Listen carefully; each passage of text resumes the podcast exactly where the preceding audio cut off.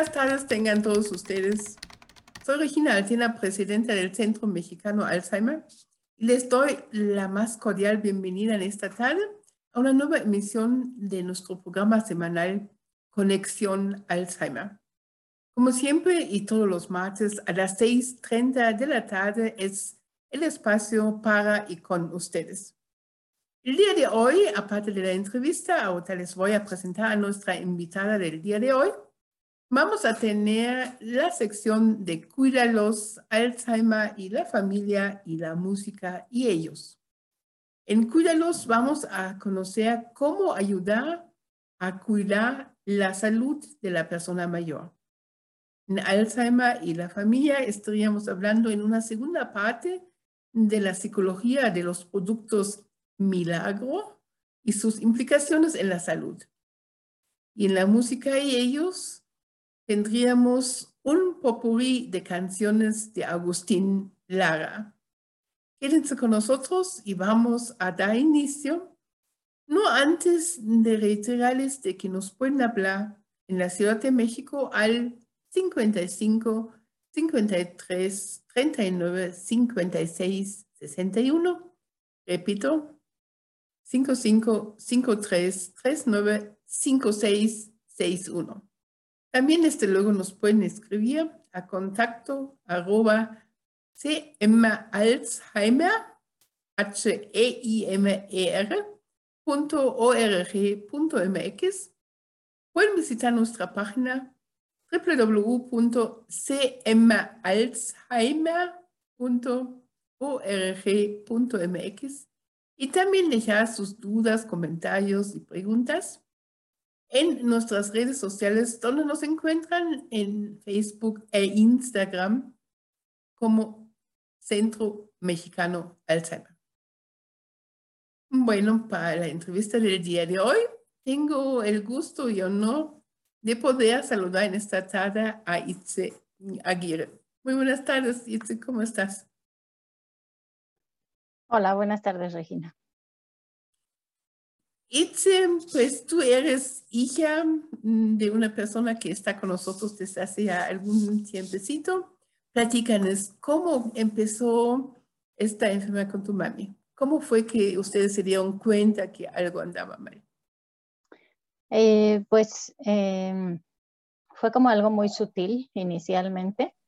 Eh, yo, por ejemplo, en ese momento estaba estudiando medicina y vivía como dormida, entonces eh, no me di cuenta tan, tan fácilmente. Fue mi hermana mayor la que empezó a darse cuenta que mi mamá tenía ciertos olvidos, eh, pues que al principio parecían muy, pues como muy insignificantes, ¿no? Como no recordarse que había desayunado esa mañana o cosas así que que no parecíamos darle mucha importancia eh, o que repitiera ciertas cosas como, pues que nos quería decir, ¿no? Este, como que ideas que se le quedaban fijas y nos repetía en varias ocasiones.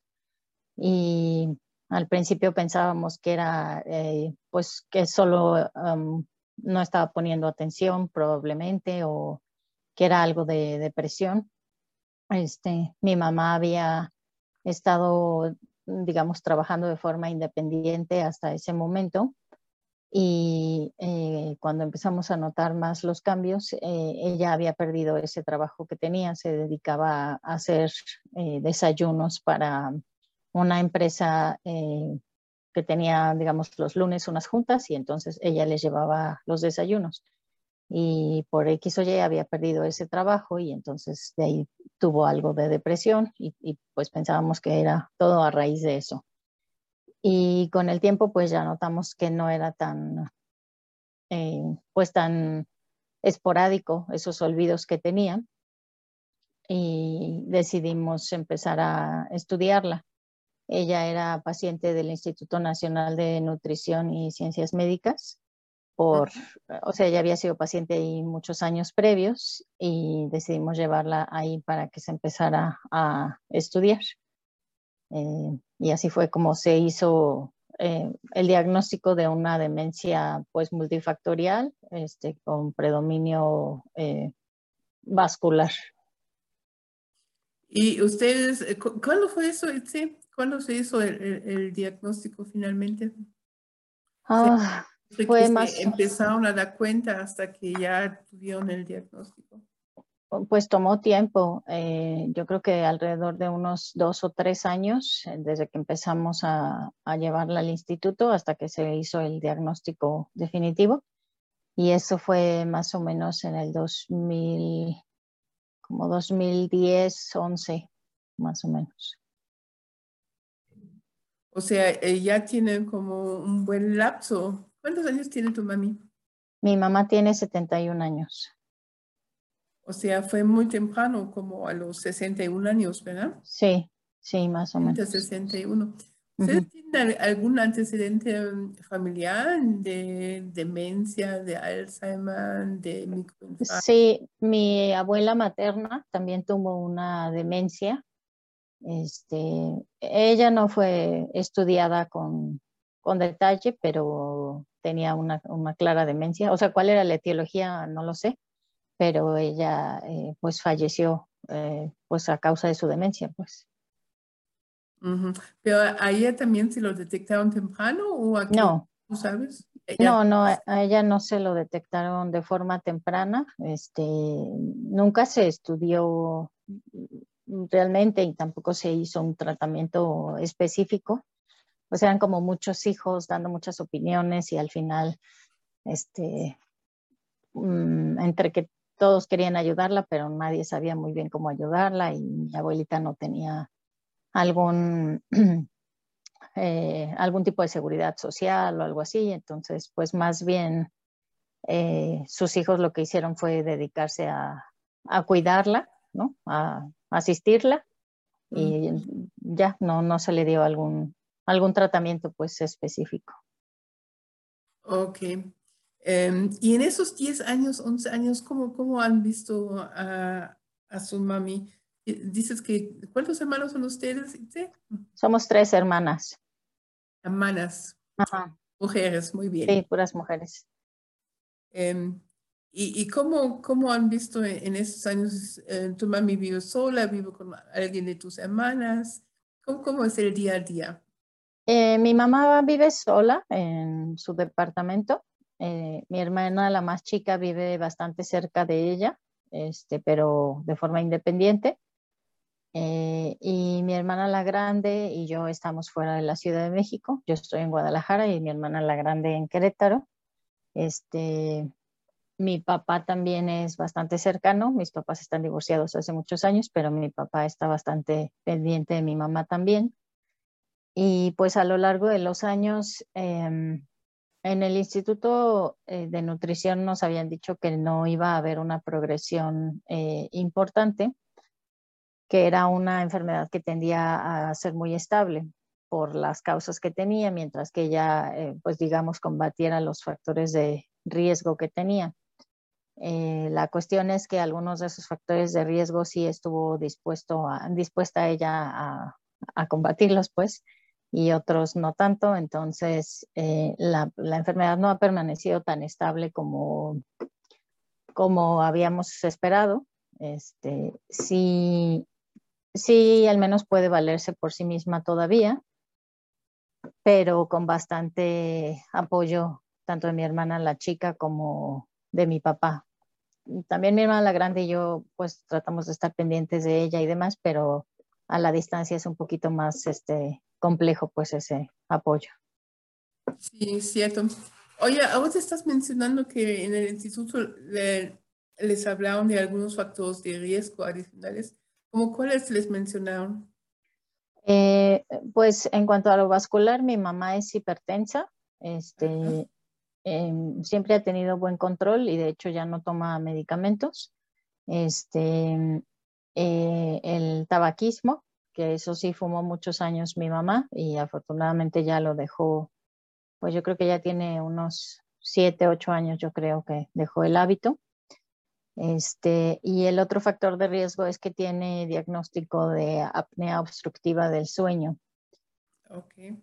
Y eso es lo que ya no ha querido mi mamá este, tener el tratamiento porque el tratamiento consiste en un equipo que ella utiliza o utilizaba por las noches, que, le, que es como una mascarilla que le da este, oxígeno con presión para que ella no tenga como episodios de asfixia durante la noche.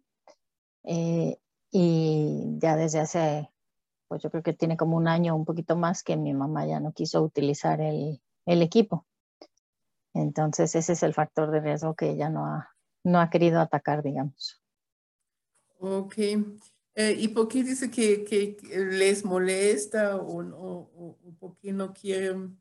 Sí, pues le molesta el equipo y también mi mamá tiene mucho la idea de que, que ha tenido muchas enfermedades a lo largo de su vida y que ya se, se ha cansado pues de esas enfermedades y de sus tratamientos correspondientes. Y sí, ciertamente mi mamá ha padecido de enfermedades que son bastante raras este, y desde su infancia. Entonces, este, ¿cuáles? Pues, por ejemplo, tuvo eh, poliomielitis y tuvo eh, secuelas en una, en una pierna de eso y tuvo una complicación de una infección en la garganta que es muy, muy, muy rara, que se llama Corea de Sydenham este, en el que los pacientes tienen movimientos involuntarios de un brazo, sobre todo de un brazo, este, cuando tienen esa infección bacteriana. Y eso tuvo mi mamá y pues dice que cuando era chiquita la regañaban porque empezaba a tirar todo, ¿no? No sabían que, que era eso lo que tenía hasta que la, la operaron de las anginas y cuando tuvo la polio estuvo mucho tiempo, meses, según me dice ella, en el hospital, siendo una niña muy chiquita y pues inmóvil, en la cama, este, cosas que han sido ciertamente difíciles pues para, para ella. Sí, seguro. ¿Desde cuándo ya están con nosotros o, cómo fue que nos encontraron? Eh, pues eh, hemos tratado de buscar muchas opciones para ayudar a mi mamá a vivir con su enfermedad. Este, y eh, pues parte de esas cuestiones que hemos buscado eh, fue tratamiento psiquiátrico. Eh, empezó a acudir con un psiquiatra que la medicó de, su trastorno depresivo y él es, um, entiendo yo que tiene como una subespecialidad en, geriatría también. Entonces él fue el que nos sugirió que nos acercáramos a ustedes, nos dio el, nombre del Centro Mexicano de Alzheimer y de ahí los contactamos y empezamos a, pues nos pareció pues que, que, debíamos intentarlo, ¿no? ayudarle de alguna manera a, porque, pues a, pues sí, a vivir con su enfermedad y, y a, estar ocupada sobre todo. ¿Y, cómo han visto pues la participación de su mamá en, en, este tiempo ya con nosotros? ¿Cuánto tiempo lleva con nosotros? Mm, empezó como en octubre del año pasado, más o menos. Este, sí, como octubre, más o menos. Este, sí, ya casi, ya, ya son nueve meses, ya casi. Sí, ya, ya lleva un ratito. Este, pues ella está muy, muy contenta eh, de las clases, nos lo, nos lo repite constantemente. Eh, y yo noto sobre todo un cambio en su, en su estado de ánimo, ¿no? Como que el tener, em, como digamos, eh, un, algo que hacer en las tardes la motiva mucho, ¿no? No tener un día completamente libre al a ver qué me invento y qué hacer, sino, este, sino tener eh, pues el, la convivencia con, pues, con los profesores sobre todo, ¿no? Este, y tener actividades fijas y demás, eso la, la ah, pues le ha dado más orden a su vida, más, más estructura, este, y más motivación, creo yo. Este, digamos, en cuanto a, a lo cognitivo, eh, mm, no es que haya habido mucho cambio realmente este, en cuanto a su enfermedad, ¿no? Ni para bien ni para mal. Este, las cosas que ya se le olvidaban, pues se le siguen olvidando. Este, pero creo que sobre todo es en su ánimo que, que se ha visto mucho la, la, diferencia. Y yo cuando he estado, eh, he tenido la oportunidad pues de estar con ella cerca en las clases, cuando he ido a visitarla, este, pues me doy cuenta que muchas eh, de las funciones mentales que, que se le miden, eh, pues las tiene bastante íntegras, yo diría que incluso más que yo. Entonces, este, eh, a mí me, me, parece pues que es bastante eh, ah, como completa las actividades que ustedes hacen, ¿no? Bastante integral el manejo que les dan en cuanto a este, pues actividad física, cuestiones manuales como de motricidad, de este, de pues de pruebas este, como psicométricas, me parece a mí que son, ¿no? Este, y son Fíjate, hablando de, ahora vamos a hablar de las otras actividades, pero vamos con la buena noticia.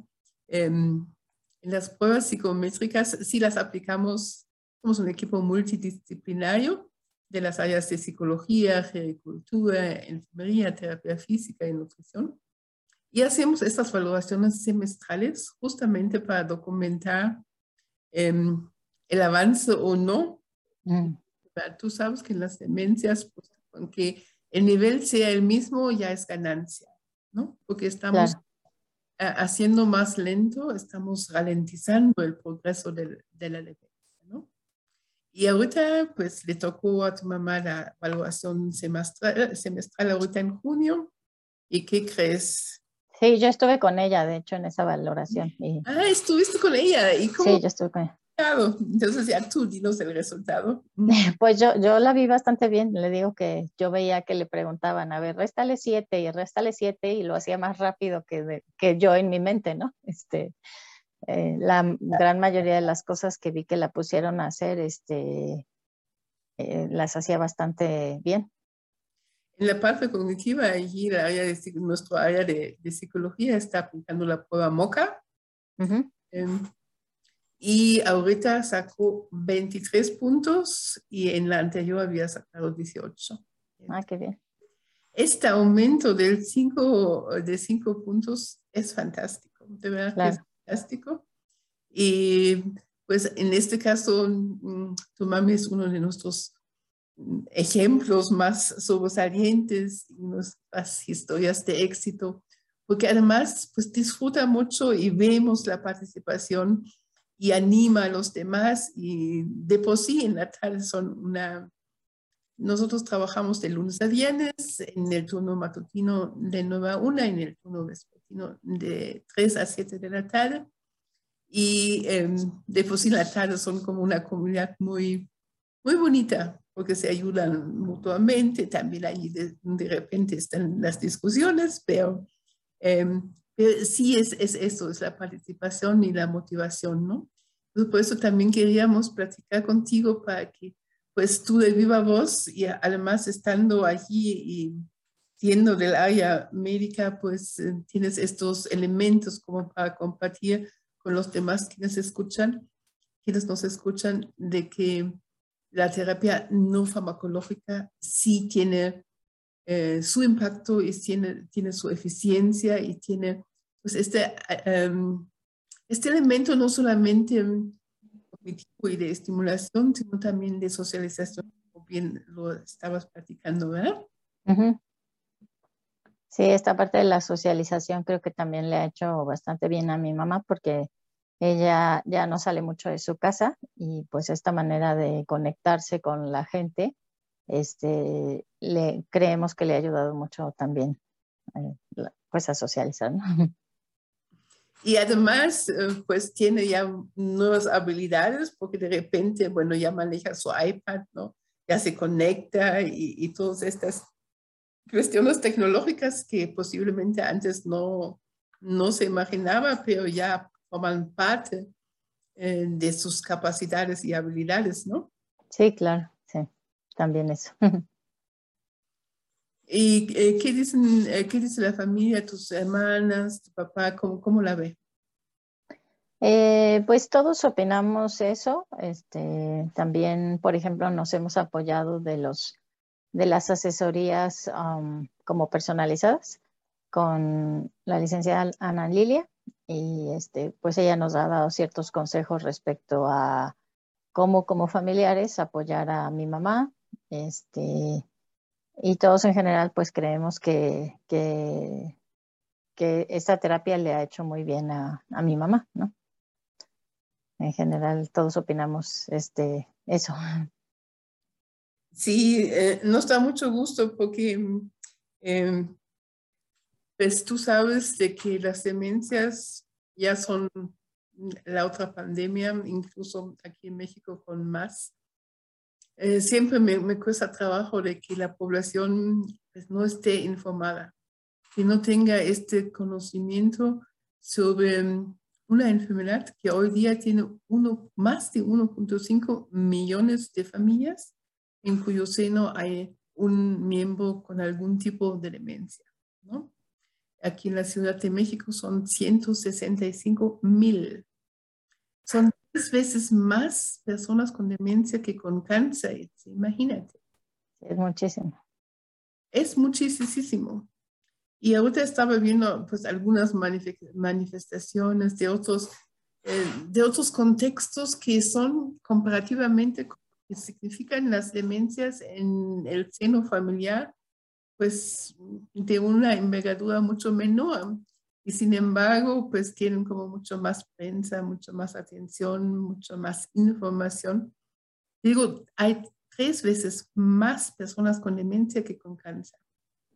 Muchísimo eso. Y, y todo, pues de cáncer. Em, el 4 de febrero es el Día Mundial del Cáncer. y yo no conocía que hay 530 mil personas con cáncer en México. Pero hay 1.5 millones, más de 1.5 millones personas con demencia. ¿no? Y si aquí, en la Ciudad de México, donde hay infraestructuras, se supone un poquito más, somos tres centros especializados, de los cuales nosotros somos el único quienes trabajamos en línea a raíz de la pandemia, justamente para no dejar solas a las familias y seguir acompañándolas, pero somos el único centro ante 165 mil personas en la Ciudad de México. ¿no? En Guadalajara hay alrededor como de 50 y tantos mil y tampoco hasta donde yo conozco pues haya alguna instancia que haga algo similar a lo que nosotros hacemos. ¿no? Sí, totalmente insuficiente, ¿no? Totalmente insuficiente. Y si a esta aunamos que no hay suficientes geriatras y que además en la población prevalece, normalizamos los olvidos, ¿no? Es normal. Tú bien dijiste al inicio, ah, pensábamos de que no iba a tener como importancia, de que no se acordara lo que estaba desayunando, ¿no? Y estos son justamente yo siempre platico en, en, las posibilidades y los eventos y cuando me invitan y cuando puedan, eh, de que justamente es eso, ¿no? Llegamos el domingo, llegamos con la familia y los nietos están con la abuela o con el abuelo y eh, pues las personas mayores cuentan de antes y hasta declaman un poema que aprendieron en la secundaria o en la prepa ¿Y qué dice todo el mundo? Ay, qué bien está la abuela. Todavía se acuerdan del poema de la secundaria, ¿no? Pero no es la memoria reciente. Exacto. Porque está intacta la memoria de largo plazo, más no la de corto plazo, ¿no? Porque preguntamos justo lo que desayunó, no va a poder decir. Entonces, eh, mi mamá recién falleció también de demencia. Mm, siento le preguntaba qué, qué había comido. Dice, ¿por qué me preguntas cosas tan difíciles? Entonces, no normalicemos los olvidos, porque en las demencias tenemos tres etapas, uno, dos, tres, leve, moderado, grave.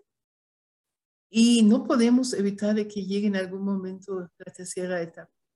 No lo podemos evitar. Hasta hoy no hay forma de evitarlo. La última etapa es la postración, cuando esta persona ya no se puede valer por sí misma, cuando ya no camina, cuando ya no habla cuando ya no hay controles fintes, etcétera, etcétera. Pero la calidad de vida depende en qué momento llega este, esta etapa, ¿no? Porque aquí podemos hacer mucho de quienes nos escuchan y quienes tengan personas mayores en casa. Y digo personas mayores, porque es otro ah, aprendizaje que hicimos durante la pandemia, etc. a, todas las personas mayores. ¿no? Sí. Estábamos en casa y allí tuvimos muchas personas que no solamente lo ven de prevención, y es una prevención muy buena, porque un deterioro cognitivo leve en la edad ya avanzada puede o no desencadenar en una demencia. Y el que sí o no ocurra depende de la estimulación y depende del acceso a terapias no farmacológicas como las que estamos ofreciendo en Centro Mexicano Alzheimer. Y lo que no podemos hacer es justamente, y sería mentira, no podemos recuperar lo que ya se perdió. Por eso yo siempre quisiera de que sí, quienes nos escuchan, eh, que por favor se fijen, porque entre más temprano pueden estar con nosotros, más fácilmente podríamos estar interviniendo y podríamos estar haciendo más lento este progreso. ¿no? Pues ese sería como el mensaje que tendríamos el día de hoy. Eh, yo te agradezco muchísimo tu participación en este espacio. ¿Algún mensaje final para quienes nos escuchan? Eh, pues no, eso yo creo que es muy importante eh, no minimizar este problema y pues con todas las enfermedades es, es, igual, entre más temprano se atiendan siempre, los resultados van a ser mejores, siempre. Eh, pero este padecimiento que es tan poco reconocido y tan poco em, difundido y demás, que hay tan poca información, pues eh, merecería mucho más ah, atención por nuestra parte, porque, por ejemplo, con esa comparación que me hizo ahora respecto al cáncer, pues al final el cáncer suele, no siempre, pero suele ser una enfermedad corta, digamos, y en cambio una demencia va a ser una enfermedad eh, muy larga y va a tener muchas eh, consecuencias tanto en el paciente como en, toda la familia. Entonces, cuanto más pronto se pueda atender, pues siempre serán mejores los resultados. Así es, esa es una de las grandes diferencias, como bien dices, la evolución es de muy, muy largo eh, tiempo. Las personas mm, pues bien cuidadas pueden vivir 5, 10, 15, conocemos de casos hasta de 25 años con, con demencia, ¿no? Uh Señora um, diagnosticado a los 70, murió a los 95. Imaginas 25 años cuidando a la persona que hacia el final pues no solamente es preocupada, sino ya es otra persona, porque también hay cambios en la conducta, en la personalidad. Van perdiendo lo que nosotros conocimos de ellos desde hace antes, ¿no? La familia, el impacto no es nada más en el enfermo, sino en todos. Claro. Entonces, muchas gracias. Muy buena tarde. Buenas tardes. Gracias. Hemos llegado a la sección de Cuídalos. Le doy la bienvenida en esta tarde a Carolina Romano. hoy nos trae eh, cómo ayudar a cuidar la salud de la persona mayor. ¿Cómo está? Buenas tardes, señora Regina. Muy bien. ¿Y usted qué tal? También bien. Aquí con el gusto de poder saludarte en nuestro programa. Adelante con esta ayuda de cuidar la salud de la persona mayor. Claro que sí. Muchas gracias. Eh, vamos a empezar que los cuidados básicos se relacionan directamente con las necesidades de la persona mayor, eh, con el mantenimiento de la calidad de vida y el bienestar general. Por lo tanto, no solo contienen los cuidados físicos, sino también los psicológicos y los sociales. Estudiar las necesidades específicas de cada persona nos ayudará y nos dará una clave muy importante para ofrecer cuidados significativos y de calidad. ¿Cómo podemos ayudar a cuidar la salud de nuestras personas mayores? Pues la primera es fomentar las relaciones sociales y de ocio. Como le hemos venido comentando, podemos poner hacia nuestras personas mayores diversas actividades cognitivas, ya sea de memoria, asociación, eh, de lenguaje, de atención. Podemos poner a ser muy diferentes y también podemos hacerlos, unirlos a un grupo para que ellos puedan estar haciendo las relaciones sociales, que es muy importante en la persona mayor. También mantener una buena alimentación saludable es uno de los puntos que nos va a ayudar a cuidar a la persona mayor. Estos, estos cambios de la alimentación son muy notorios de que a veces nuestra persona mayor ya no quiera comer o que le sepa muy salada su comida o que diga que las porciones se van reduciendo. Estas eh, pueden ser como de algunas eh, patologías o de algunas enfermedades derivadas de algunas enfermedades que las personas mayores pues tienden a, tener. Entonces, pues practicar una dieta saludable, variada y equilibrada es una de nuestras recomendaciones. Es importante siempre eh, tener estos datos, como que los voy a mencionar, en la dieta es necesario que aparezcan todos los grupos de alimentos que les voy a mencionar, como son los lácteos, eh, las carnes, los pescados, el huevo, las legumbres, las patatas, los frutos secos, las verduras, las hortalizas, las frutas, los cereales, los aceites. Esto eh, para una dieta equilibrada debe ser variada y contener los grupos de alimentos en sus porciones adecuadas para cubrir nuestras necesidades orgánicas o las necesidades orgánicas de la persona mayor. La alimentación se organiza mediante unas pautas nutricionales coherentes con las necesidades fisiológicas, las actividades físicas realizadas en la persona mayor, porque también si tenemos una persona mayor muy activa, pues va a requerir nutrimentos y va, a, requerir más energía, aporte de energía, que una persona que casi no hace ejercicio. Entonces, em, las proteínas que debemos de ingerir eh, en la persona mayor debe ser 20% en la dieta, como puede ser, como lo mencionamos, pescados, eh, vegetales, lácteos. Los hidratos de carbono que debemos que se debe de consumir en una persona mayor debe ser 55% en lo que es su dieta, que aquí pueden entrar lo que es las legumbres, los cereales integrales, los vegetales y disminuir el consumo de azúcar, disminuir el, exceso de consumo de azúcar, eso nos va a ayudar mucho.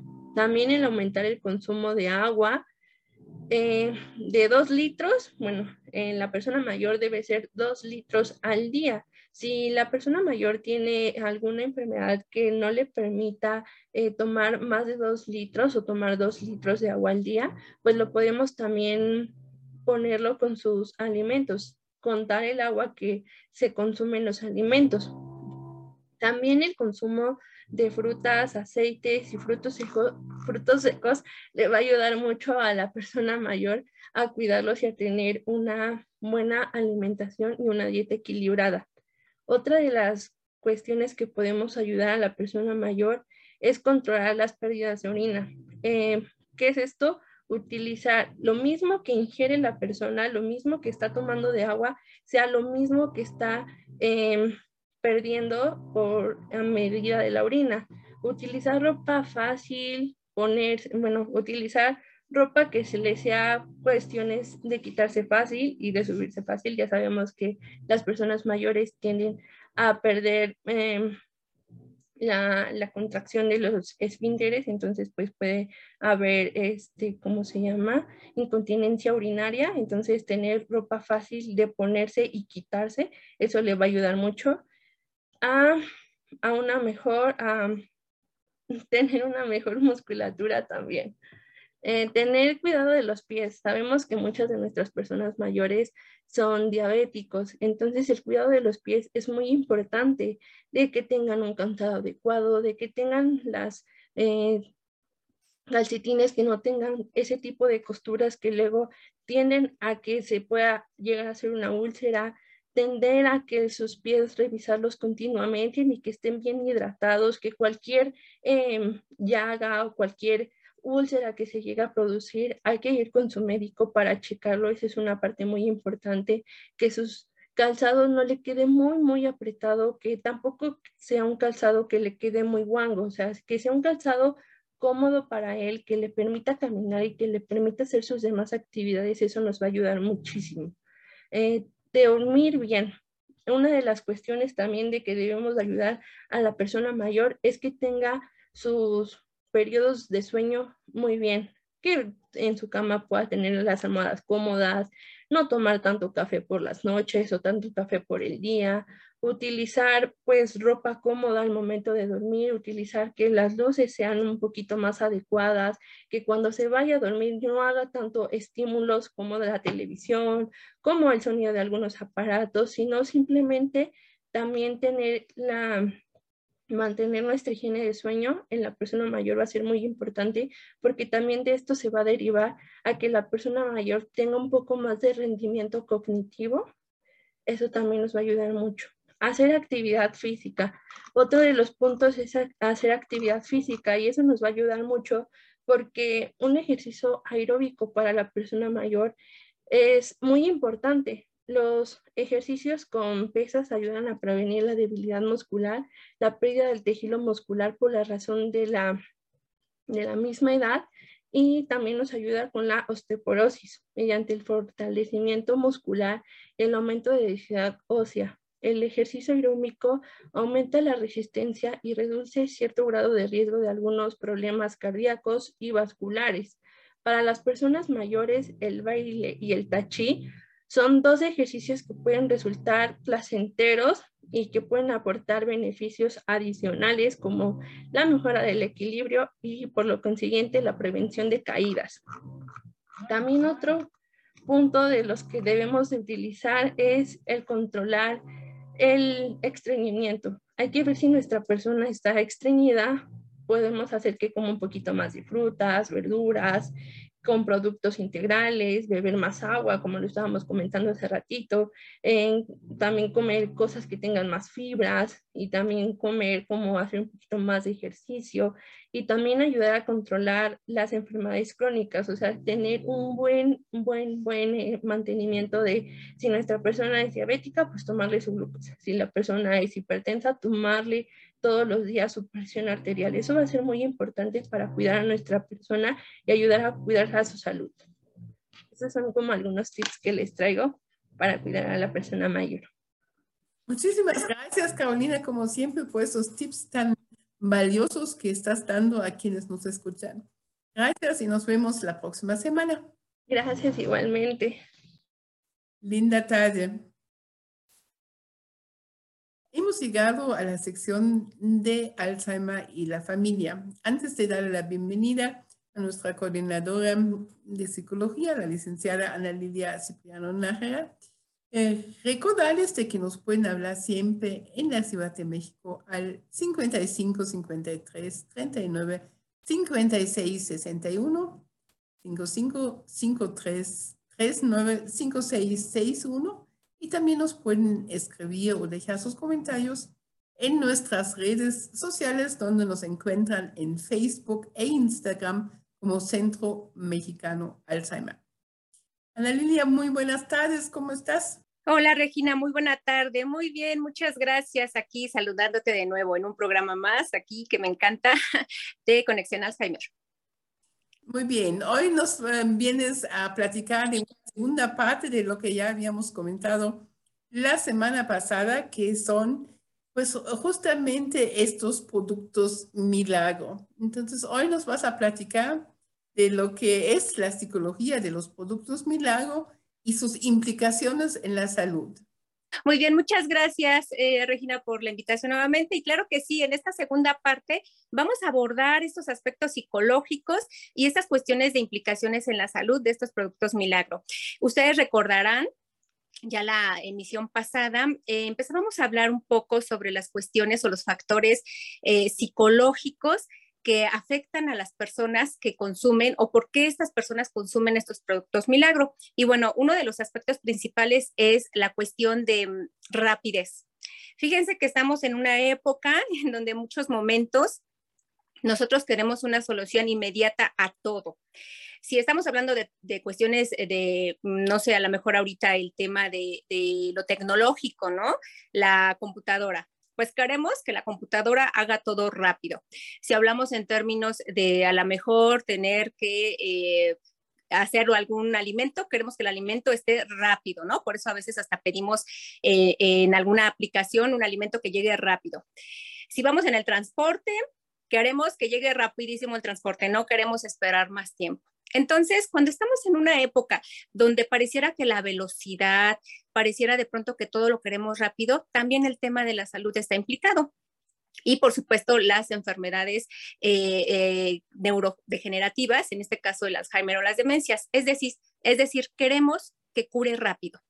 Entonces, nosotros sabemos que el deterioro cognitivo pues es un proceso, ¿no? Ya lo hemos dicho en varias ocasiones, eh, son la aparición de diferentes eh, síntomas que con la llegada de la demencia, pues nuestro paciente va a sufrir alteraciones emocionales, alteraciones del comportamiento, em, olvidos de la memoria reciente principalmente, y entonces queremos que haya algo mágico que nos ayude a remediar cada una de estas situaciones y que sea rápido y que sea pronto, ¿no? Entonces, eh, nos exponemos a esta situación porque una cuestión psicológica que en, estos momentos nos atañe es la rapidez. Queremos que todo, todo se remedie de manera rápido. No es posible en el Alzheimer, en las demencias, que esto suceda, porque aun cuando nosotros tengamos esta idea de rapidez, no va a ocurrir porque es un proceso, porque además los pacientes mm, llegan a durar pues muchos años eh, eh, desde el inicio de la enfermedad, desde el diagnóstico de la enfermedad. Entonces, no vamos a esperar esto. Pero, ¿qué pasa si de pronto nos ofertan un producto milagroso? No sé, voy a hablar ahorita del aceite de coco, que ya lo veníamos anunciando la, semana pasada que nos dicen que eh, dándole este aceite de coco a nuestro paciente va a recuperar la memoria y va a ser de manera inmediata. Y encontramos entonces un producto a la venta que nos dice que esto va a suceder. ¿Y qué pasa con nosotros? ¿Ustedes en casa lo comprarían si existiera un producto novedoso con aceite de coco, ya sea a través de, una cápsula, ya sea a través de un eh, suplemento, como sea, pero es aceite de coco que recupera la memoria? Obviamente, muchas de las personas que nos están escuchando dirían, yo sí lo compro. ¿Por qué? Porque definitivamente queremos rapidez y aparte de rapidez, pasamos a un segundo eh, concepto que tiene que ver con esta situación mágica que ya hablábamos la, semana pasada. Es decir, queremos que sea rápido, pero que además sí cure, que sea mágico. Y pasamos a este, a este segundo concepto de, pensamiento mágico, porque esa es otra de las situaciones que mueve a las personas de manera psicológica para el consumo de los productos milagro. Eh, la parte de, nosotros del pensamiento mágico está basado básicamente en que nuestras ideas, nuestros anhelos, nuestros sueños los queremos resolver. Imagínense, hablamos de rapidez, primer punto, y le sumamos que además sea algo que funcione, como una varita mágica. Ustedes recuerdan estas famosas varitas mágicas de las hadas, donde nada más dicen chinchum, pan, tortillas, papas. Bueno, yo dije algo muy práctico, pero ustedes deben tener alguna frase más bonita. Y entonces queremos que se solucione el tema y además que sea eficaz, ¿no? Que esa em, cenicienta que, no tenía un vestido tan bonito ni un carruaje, pues de pronto ante estas palabras se convierta en una princesa hermosa con un gran vestido en un baile de un castillo. Pero la realidad es que esto no sucede. Esos pensamientos mágicos nos llevan también a consumir los productos. ¿Por qué? Porque creemos de verdad que aparte de ser eh, rápidos, pues son eficientes. Ya hablábamos también la sesión pasada y lo quiero reiterar sobre la cuestión eh, de las implicaciones eh, económicas que, conlleva esta parte, ¿no? ¿Cuántas personas han destinado una importante cantidad, una importante suma de dinero para pretender curar a su paciente. Incluso eh, tenemos testimonios y casos de personas mayores que han sido llevadas por sus familiares a otros países en búsqueda de ese producto milagro, en búsqueda de ese elemento que va a traer por fin la cura a su paciente. Y la realidad es que no va a suceder, no va a suceder esto. Y entonces ¿Qué, pasa en la mente de las personas cuando dicen, es que sí hay que recurrir? O sea, ya me sucedió con un producto y resultó que no funcionó. Pues voy a probar otro producto. y tampoco me funcionó. Pues voy a probar otro producto y tampoco funciona. O sea, creo que el ser humano, ya lo habíamos comentado alguna vez, eh, pues es el único ser que tropieza como con una piedra, dos, tres, cuatro o hasta 50 piedras eh, y, se levanta, pero sigue tropezándose con la misma piedra. O sea, si un producto ya no funcionó una vez, dos veces, bueno, tres veces, ¿por qué entonces seguimos consumiendo? ¿Por qué nuestra mente nos obliga de alguna manera, y lo entrecomillo, eh, a consumir esos productos? Pues por la necesidad que tengo de ver una solución, de tener al alcance algo que realmente me haga sentir bien a mí como cuidador y también a mi paciente. Hablamos entonces de la búsqueda psicológica de la calidad de vida, aquella calidad de vida que se perdió. Muchas veces las personas que se exponen a una nueva situación con la llegada de la enfermedad, de pronto cambia su vida radicalmente y saben que pretenden recuperar esa vida que tenían antes. ¿No han escuchado ustedes frases como, me gustaría que mi paciente fuera el mismo de antes? O frases como, pues ya mi paciente no es el mismo, ya, ya cambió completamente y me gustaría en algún momento que él volviera a abrazarme, a decirme las palabras que me decía, a tenerlo en algún momento otra vez consciente conmigo, que me reconozca, que sepa quién soy, que sepa quién es su familia y que recuerde su historia. Cuando escuchamos frases así, por supuesto que uno va a querer un remedio mágico que te recupere a tu paciente. Entonces, la idea falsa en muchas ocasiones de los cuidadores de recuperar una vida anterior, de recuperar a su paciente, recuperar su personalidad, recuperar el abuelo, la mamá, eh, eh, las recetas, todo ello también lleva en muchas ocasiones a los cuidadores a gastar una suma considerable de dinero por pretender tener eh, la cura de la enfermedad tener a su paciente. Sabemos que las implicaciones de consumir un producto que no nos va a funcionar son muchas. Estas implicaciones, en primer lado, o en primer lugar, perdón, es este, eh, considerar que va a haber sufrimiento en el cuidador que finalmente no consigue tener éxito tras haber probado una y otra y otra y otra vez un producto milagro. Esta frustración, este desánimo, también lo puede llevar a la depresión.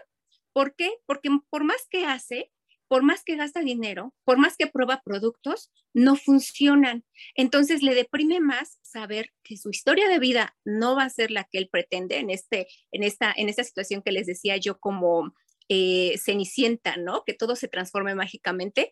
Y entonces esa depresión, aparte del desgaste que puede estar sufriendo por el cuidado de su paciente, pues puede traer serios problemas emocionales. Incluso yo me atrevo a decir que hay mm, cuidadores que ante la situación de no tener una solución mágica como quisieran, han tenido incluso ideas suicidas, o sea, ideas de decir ya no puedo más, ya no hay solución, pero saben que en muchos momentos no encontramos esa solución porque no queremos verla.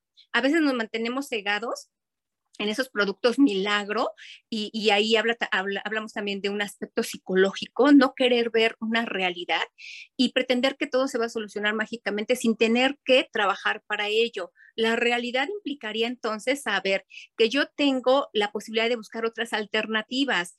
Eh, la, emisión pasada lo comentaba muy bien eh, la directora eh, Regina sobre los aspectos de por qué si tenemos la posibilidad de recurrir a terapia no farmacológica, que nos ayude a tener un beneficio a nuestro paciente. Quizá no le va a curar la enfermedad, pero sí la va a ralentizar y nos va a permitir tener a nuestro paciente por mucho más tiempo. Bueno, pues entonces, ¿por qué no recurrimos a ese tipo de estrategias, no? A ese tipo de situaciones que conlleve, por supuesto, un beneficio tanto para mí como cuidador como para el paciente? Pues porque estamos cegados, porque pretendemos nuevamente insistir en una situación de cura milagrosa que no va a suceder. Yo los invito a todas las personas que nos están escuchando, a todos los cuidadores, primero, tres cosas. Eh, primero, que piensen en cuáles son los productos milagros que han comprado o que han consumido. Por ejemplo, hablamos por ahí, ah, alguna vez alguien mencionaba, y creo que yo también lo llegué a mencionar en algún momento, que decían eh, que el, eh, el este, mm, aceite de ballena o, el, o el, el esperma de ballena puede ayudar. Y entonces compran las cápsulas, ¿no? Ya decíamos, bueno, para, para esta cuestión del tema de, de quitar el, el deterioro cognitivo. Y no solo eso, ¿no? Sino que ustedes piensen, yo puse ahorita ese ejemplo, pero ustedes piensen cuáles serían algunas de las situaciones en donde ustedes han consumido productos milagro. O sea, si han tenido que caer en las garras, digamos, eh, de esta posibilidad y nos hemos dejado llevar. Yo creo que más de uno sí lo ha hecho. Reflexionen sobre esta situación. Segundo, piensen eh, en si quieren tener a su paciente con ustedes y ya no tener que mm, desgastar o gastar mucho recurso económico en esta situación, pues que piensen si podría ser una alternativa conectar a sus pacientes a las sesiones eh, de tratamiento no farmacológico y, que esto implique, por supuesto, el tener que estar haciendo algo, porque esto sí tiene que ver con hacer algo pues periódico, algo que tiene, que, que, es sistematizado, que trae beneficios, que ayuda y que de alguna manera no nos va a garantizar la cura, insisto, pero sí nos va a ayudar muchísimo para este tema de que nuestro paciente esté funcional el mayor tiempo posible. Y eh, el último comentario es que ustedes hagan cuentas y de verdad sean honestos. Yo los invito a que lo hagan porque por algo el tema de los productos milagro, o sea, la derrocha económica, ¿no? Eh, hagan cuentas, ahí pónganse una libretita, tomen su pluma y empiecen a anotar de mm, cuánto dinero han invertido en estos productos y que son productos que a lo mejor de pronto están enmascarados. ¿Y por qué les digo enmascarados? Porque no, no tienen una certeza científica porque no están demostrados, porque no hay evidencia a través de estudios que demuestren que se cura la enfermedad. Voy a poner un ejemplo y espero no ocasionar algún choque por ahí psicológico en alguno de ustedes, hablando del tema de la psicología, pero se ha mencionado mucho de la dieta mediterránea, que la dieta mediterránea em, cura la enfermedad, ¿no? puede traer algunos eh, beneficios a nivel del cerebro en aportaciones de, nutrientes que ayuden, pero que ayuden a funcionar, a, hacer más funcional el cerebro, pero no está demostrado, primero. Y segundo, pues no cura. Entonces, no nos vayamos con la falacia de que por ser un medicamento que sea un producto, o en este caso una dieta, que se anuncia como, como que cura, eh, vamos a dejarnos guiar por ella, ¿no? Es, es cura el Alzheimer la dieta mediterránea. No, no la cura. Los, los nutriólogos ya nos dirán cuáles son los aportes que nos está brindando, pero y que nos ayudan quizá a procesar mejor la información en el cerebro, pero no significa que curen. Entonces, no nos dejemos engañar, no nos engañemos nosotros mismos sobre esta situación y si pensemos, si analicemos cuáles son las mejores alternativas. Y una de estas alternativas, pues son los, eh, el tratamiento no farmacológico y por supuesto los invitamos a que se conecten con nosotros como una posibilidad de poder ver eh, reflejados pues beneficios, ¿no? Entonces, pues bueno, el día de hoy hemos hablado de, esta situación. Ojalá nos puedan contactar. A mí me daría muchísimo gusto que nos contactaran en las redes, ya sea en nuestra página o aquí mismo en Facebook, y nos pusieran cuáles son los productos que ustedes han probado, que ustedes han mm, se han dejado seducir y que han caído en este tema de probarlos. Digo, no los vamos a cuestionar, no los vamos a, a, pues a juzgar en este sentido, pero sí nos interesaría mucho saber si podemos orientarlos, si podemos darles información que sea pues más verídica, más auténtica, más real y que podamos colaborar con ustedes acompañándolos en este proceso que sabemos que es complicado. Regina. Muchas gracias. Y pues me sumo al llamado, vamos a hacer este llamado a, a nuestra audiencia de que nos pongan en el chat ¿Cuáles son los productos milagros que han estado utilizando? Eh, y esto yo creo que nos daría como un panorama un poquito más amplio em, de lo que hoy día sí por una u otra tentación o causa estemos utilizando. Y si también nos pueden em, compartir sus experiencias con este producto. Si les ha funcionado, si no les ha funcionado, eh, cuál ha sido esa experiencia, ¿no? Este sería fantástico. Muchas gracias, Ana Lilia. Muy bonita tarde. Nos vemos. Igualmente, Regina, un abrazo. Bonita tarde. Hasta pronto. Hasta la próxima semana. Hemos llegado casi al final de nuestra transmisión del día de hoy y le doy la bienvenida en esta tarde a María Eugenia Pimentel. Muy, muy buenas tardes, Mau. ¿Cómo está? Bien, señora Regina, como siempre, muy contenta de estar aquí en nuestro programa Conexión Alzheimer. Hoy nos trae a Agustín Lara, ¿verdad? Así es. Por favor. Sí, escogí a Agustín Lara porque es uno de los cantantes que les gusta más, bueno, su música a nuestros adultos mayores. Y pues Agustín Lara, pues se inspiraba en todo, en la naturaleza, en el amor, por supuesto, en la mujer, en algo que él a su alrededor encontraba. Y pues por eso voy a interpretarles un pequeño popurrí de tres canciones eh, hechas por Agustín Lara y que les agrada mucho a nuestros adultos mayores. La primera es Farolito. Farolito que alumbras apenas mi calle desierta. ¿Cuántas noches me has visto llorando tocar a su puerta? Sin llevarle más que una canción, un pedazo de mi corazón. Sin llevarle más nada que un beso, friolento y travieso, amargo y dulzón. La ra ra ra ra, la ra ra ra ra, la ra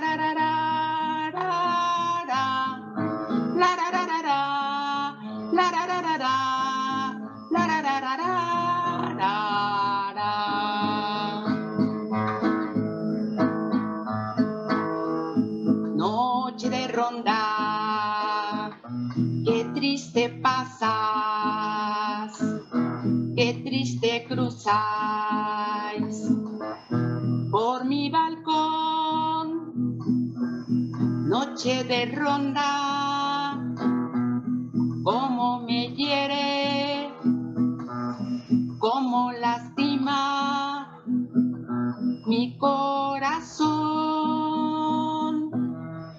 que se quiebra sobre las tinieblas de mi soledad.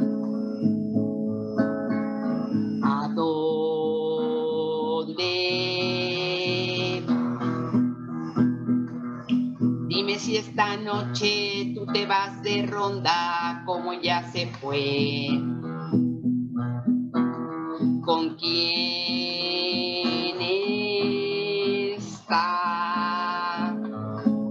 Dile que la quiero, dile que me muero de tanto esperar. Que vuelva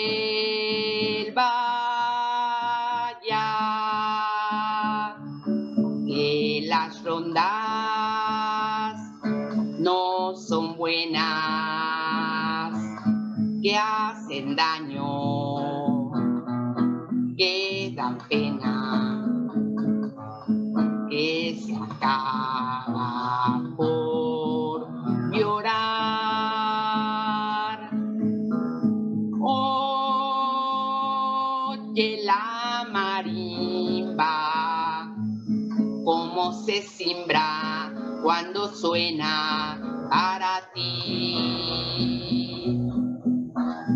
Mira